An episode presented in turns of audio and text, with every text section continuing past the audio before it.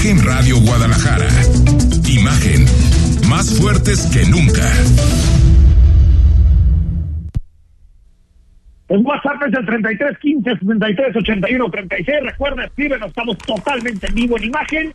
Y en cuanto acabe el programa, si te perdiste alguna parte o lo quieres revivir, métete a Spotify, te pones imagen Jalisco en Spotify, te va a salir el programa del día por sección.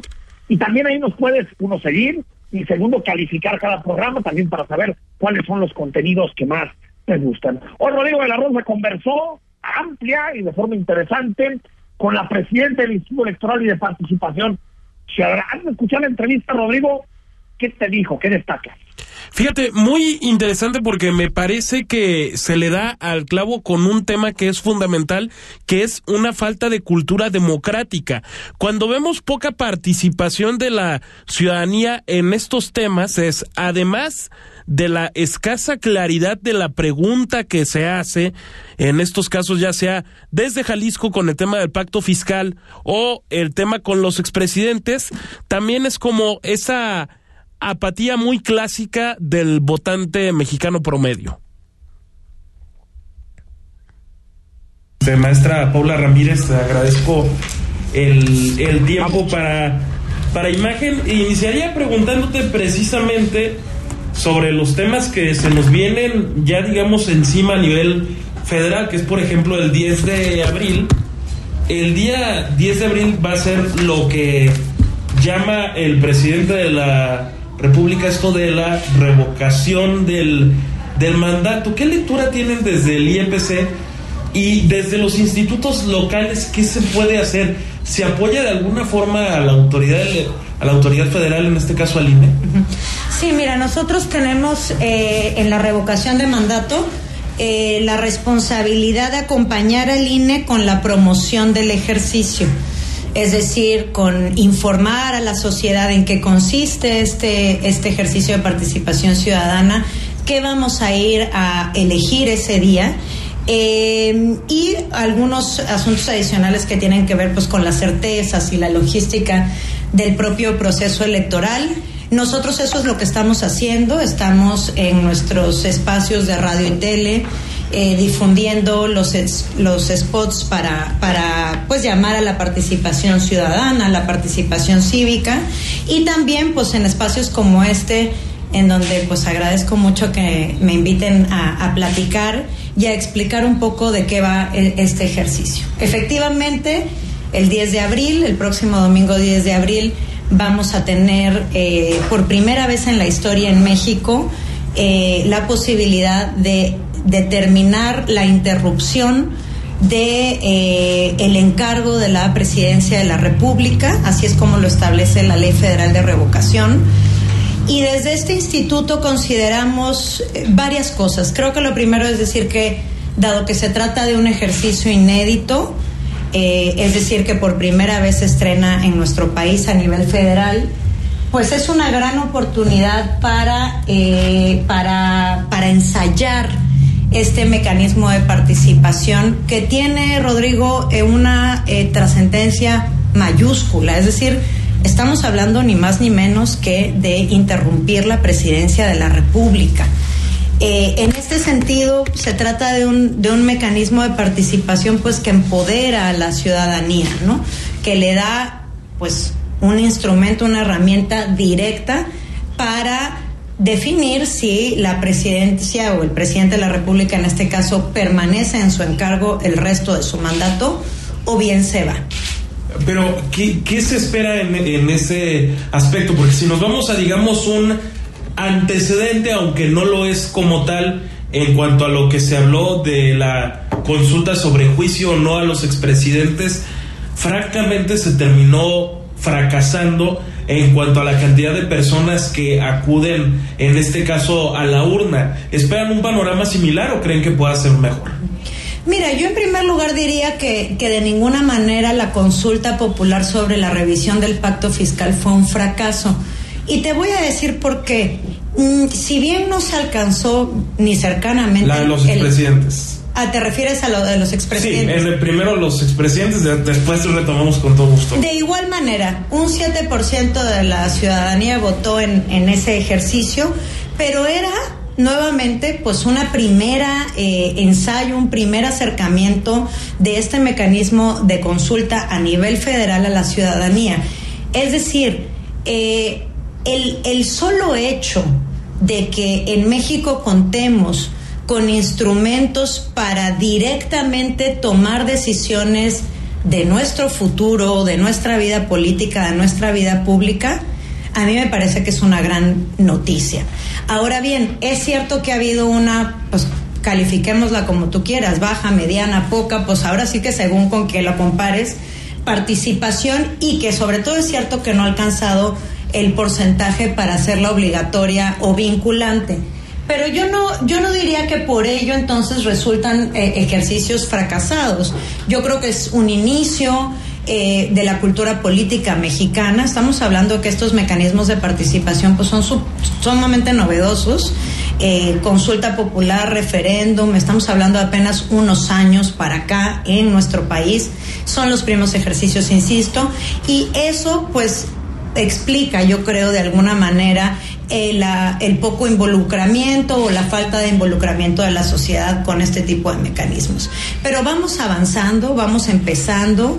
Yo hace unas semanas atrás tuve algunas entrevistas en donde platiqué sobre el, el informe o el, el índice que, que publicó The Economist sobre el estado que guardan las democracias en el mundo, en donde salimos medio mal parados porque tuvimos una, un, una regresión en la medición de, del, del semanario, pero en donde nos sostenemos, Rodrigo, es decir, ahí donde seguimos estando eh, siendo aprobatorios, teniendo calificaciones no solamente aprobatorias, sino competitivas, justo es en la participación ciudadana. Pero en eso de participación ciudadana, y ahorita que ya hablaba un poco del, de lo del pacto fiscal, eh, esta consulta que fue a nivel local, ya no hablamos tanto de lo federal, digamos que lo que han tenido en común ha sido una participación baja o mediana si se quiere ver. El chiste es que no se ha llegado al porcentaje para que sea vinculatorio el, el asunto.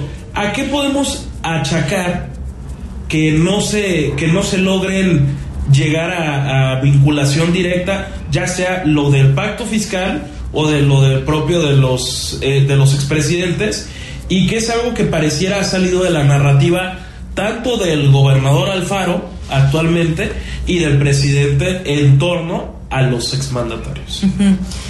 Mira, eh, yo, yo no me atrevería a poner ninguna verdad sobre la mesa, pero creo que hay varios eh, elementos que explican la falta de participación.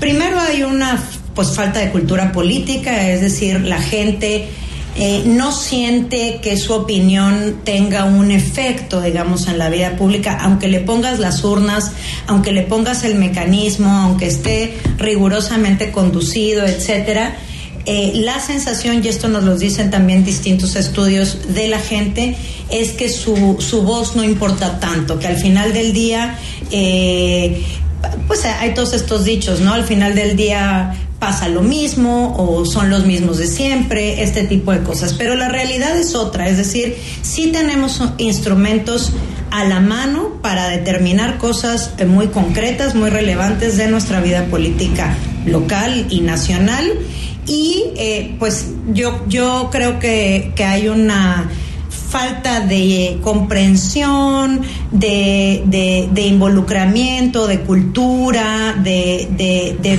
pues sí, de ganas de, de, formar parte de las decisiones públicas.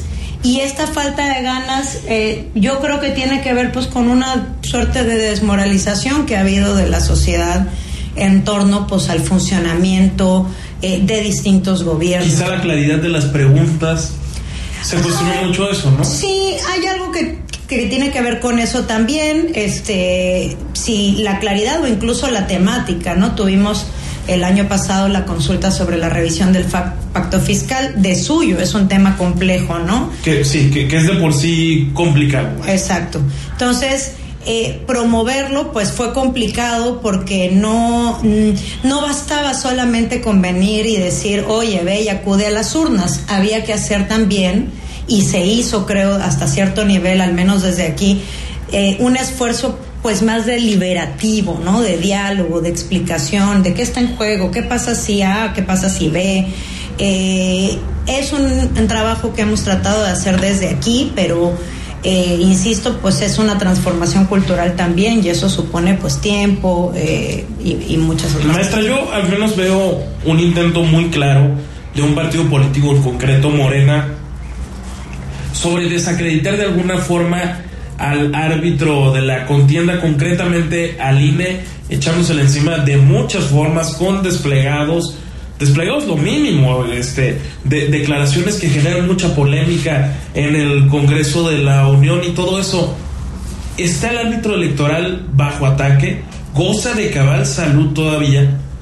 Yo creo que sí, yo creo que goza, es decir, yo creo que goza de cabal salud, me parece que eh, la fortaleza del Instituto Nacional Electoral y con el Instituto Nacional, también los organismos públicos eh, locales electorales, eh, justamente radica en poner una, digamos, en, declarar con mucha consistencia su autonomía, ¿no? a mí me parece que el árbitro electoral siempre está sujeto a un conjunto eh, pues de cuestionamientos, de ataques, de críticas, si tú quieres. Es parte de la naturaleza del árbitro. El árbitro pues siempre va a quedar mal con unos y bien con otros y eso va a cambiar una y otra vez porque su función pues no es beneficiar a un partido a otro, sino pues a garantizar que las reglas se cumplan y en, y en esas garantías pues pueden pasar muchas cosas. Constitucionalmente siguen siendo muy fuertes o fuertes? Yo creo que sí. Constitucionalmente siguen siendo sólidos, siguen siendo, digamos, su autonomía me parece que es innegable y es eh, lo que al final del día nos garantiza como ciudadanía que los procesos electorales son rigurosos, ¿no? Hablemos no solo de los mecanismos de participación ciudadana, que los que organiza el INE tienen exactamente las mismas características que una elección constitucional, pero también las elecciones. Es decir, a la fecha las elecciones y eso pues hay mucha evidencia documental eh, eh, que, que, lo que lo prueba pues son organizadas con todo el rigor posible no con eh, todo tipo de mecanismos de seguridad, con todos los controles que las normas prevén, muchos de los cuales tienen que ver por ejemplo, con la vigilancia de los propios partidos y de la propia sociedad. Ahora, no, no puedes, digamos, podría ser hasta irónico tal vez que de repente se legisla por una ley de revocación de mandato.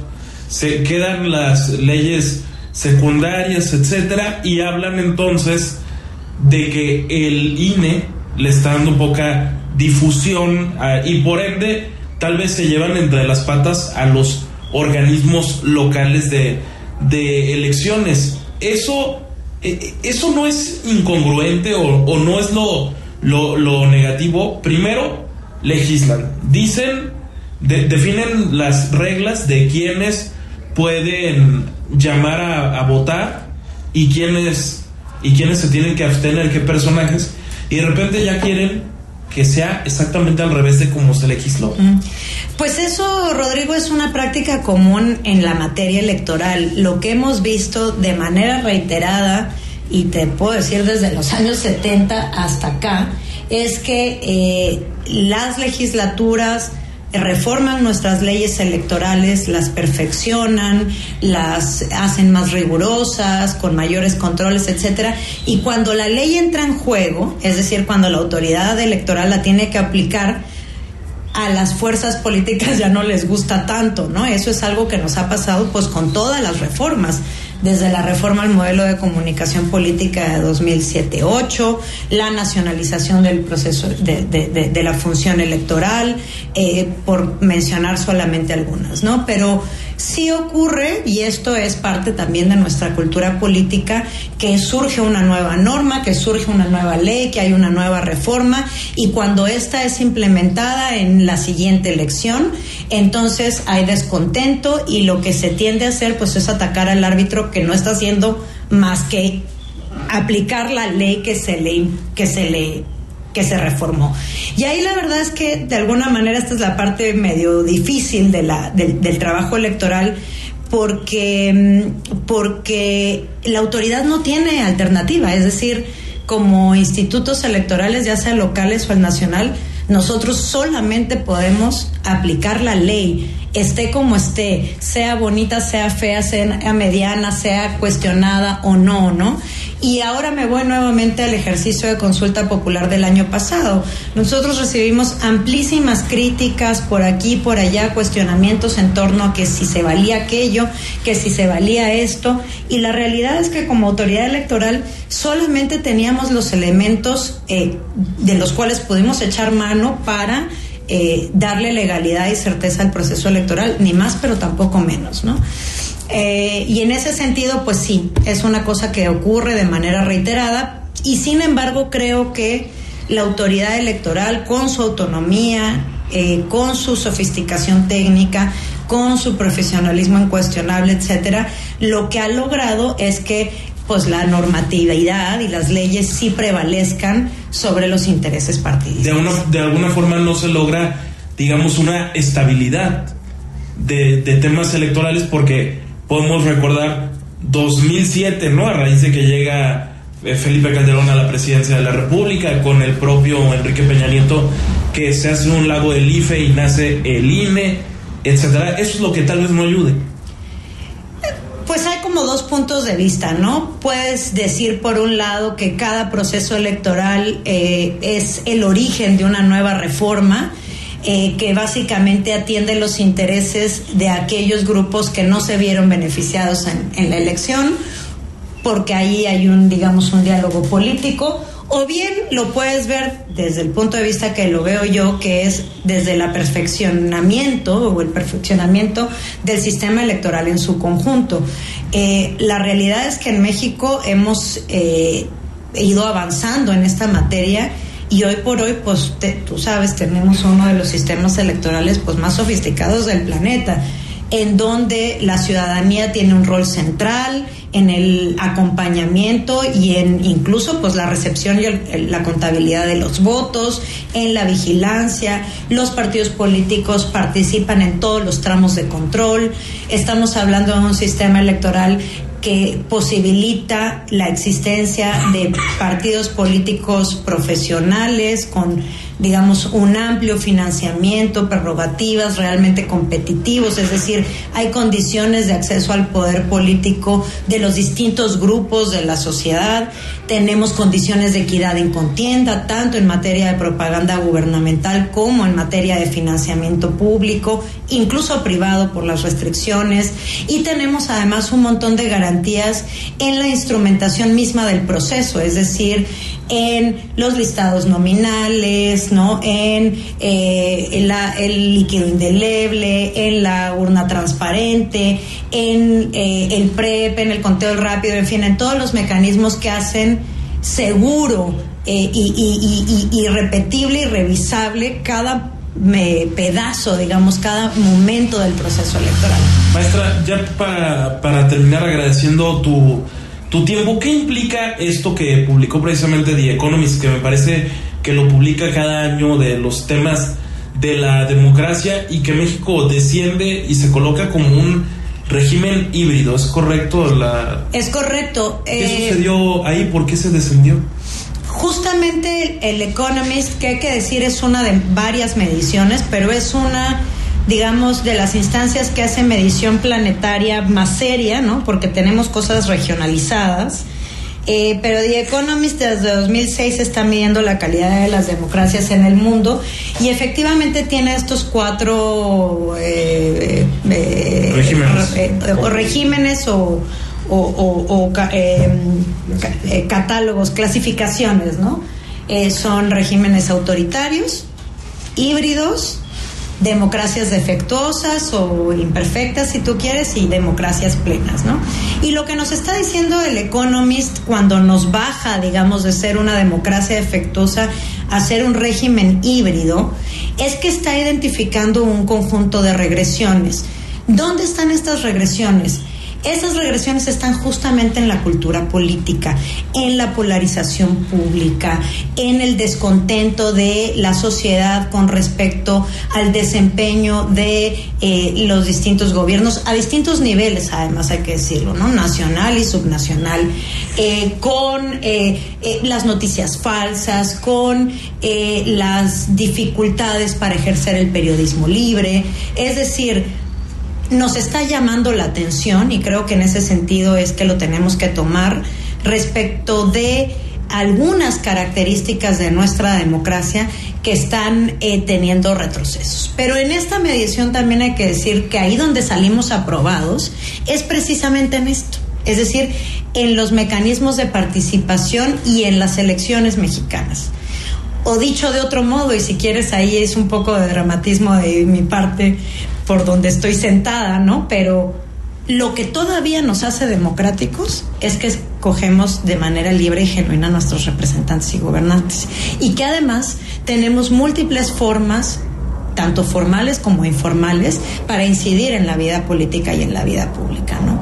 México es un país que a todas luces eh, tiene movilización social donde tú quieras. Acabamos de verlo el 8 de marzo, como las mujeres en todo el territorio nacional prácticamente, eh, pues salieron a las calles a manifestarse libremente con estas, eh, digamos, llamados o exigencias totalmente legítimas y urgentes. Pero así como está el tema de género, tenemos temas sindicales, agrarios, periodistas, es decir, la, participación política de la sociedad está y los mecanismos formales para que ocurran también. Ahí nos está faltando algo, ¿no? Ahí hay algo en donde no está funcionando la cosa del todo bien y es lo que nos está diciendo el Economist. Lo que está faltando ahí, pues es cultura política, es eh, eh, una... Eh, una, un cambio, digamos, de visión o de percepción de la sociedad respecto al desempeño de sus gobiernos, eh, una real eh, conciencia de la gente de que su opinión cuenta, de que su, su participación tiene una incidencia efectiva en las decisiones públicas, ese tipo de cosas. Pero bueno, pues estamos avanzando, estamos trabajando en esta ruta y parte pues de nuestro trabajo es justamente este, ¿no? Tratar de explicar, acercar em, y, me parece que sobre todo también pues dimensionar a lo que estamos llamados el próximo, concretamente 10 de abril, ni más ni menos a interrumpir o no el mandato de la presidencia de la República. ¿Qué decisión política puede haber más importante que esa? Sí, es una decisión trascendental, finalmente.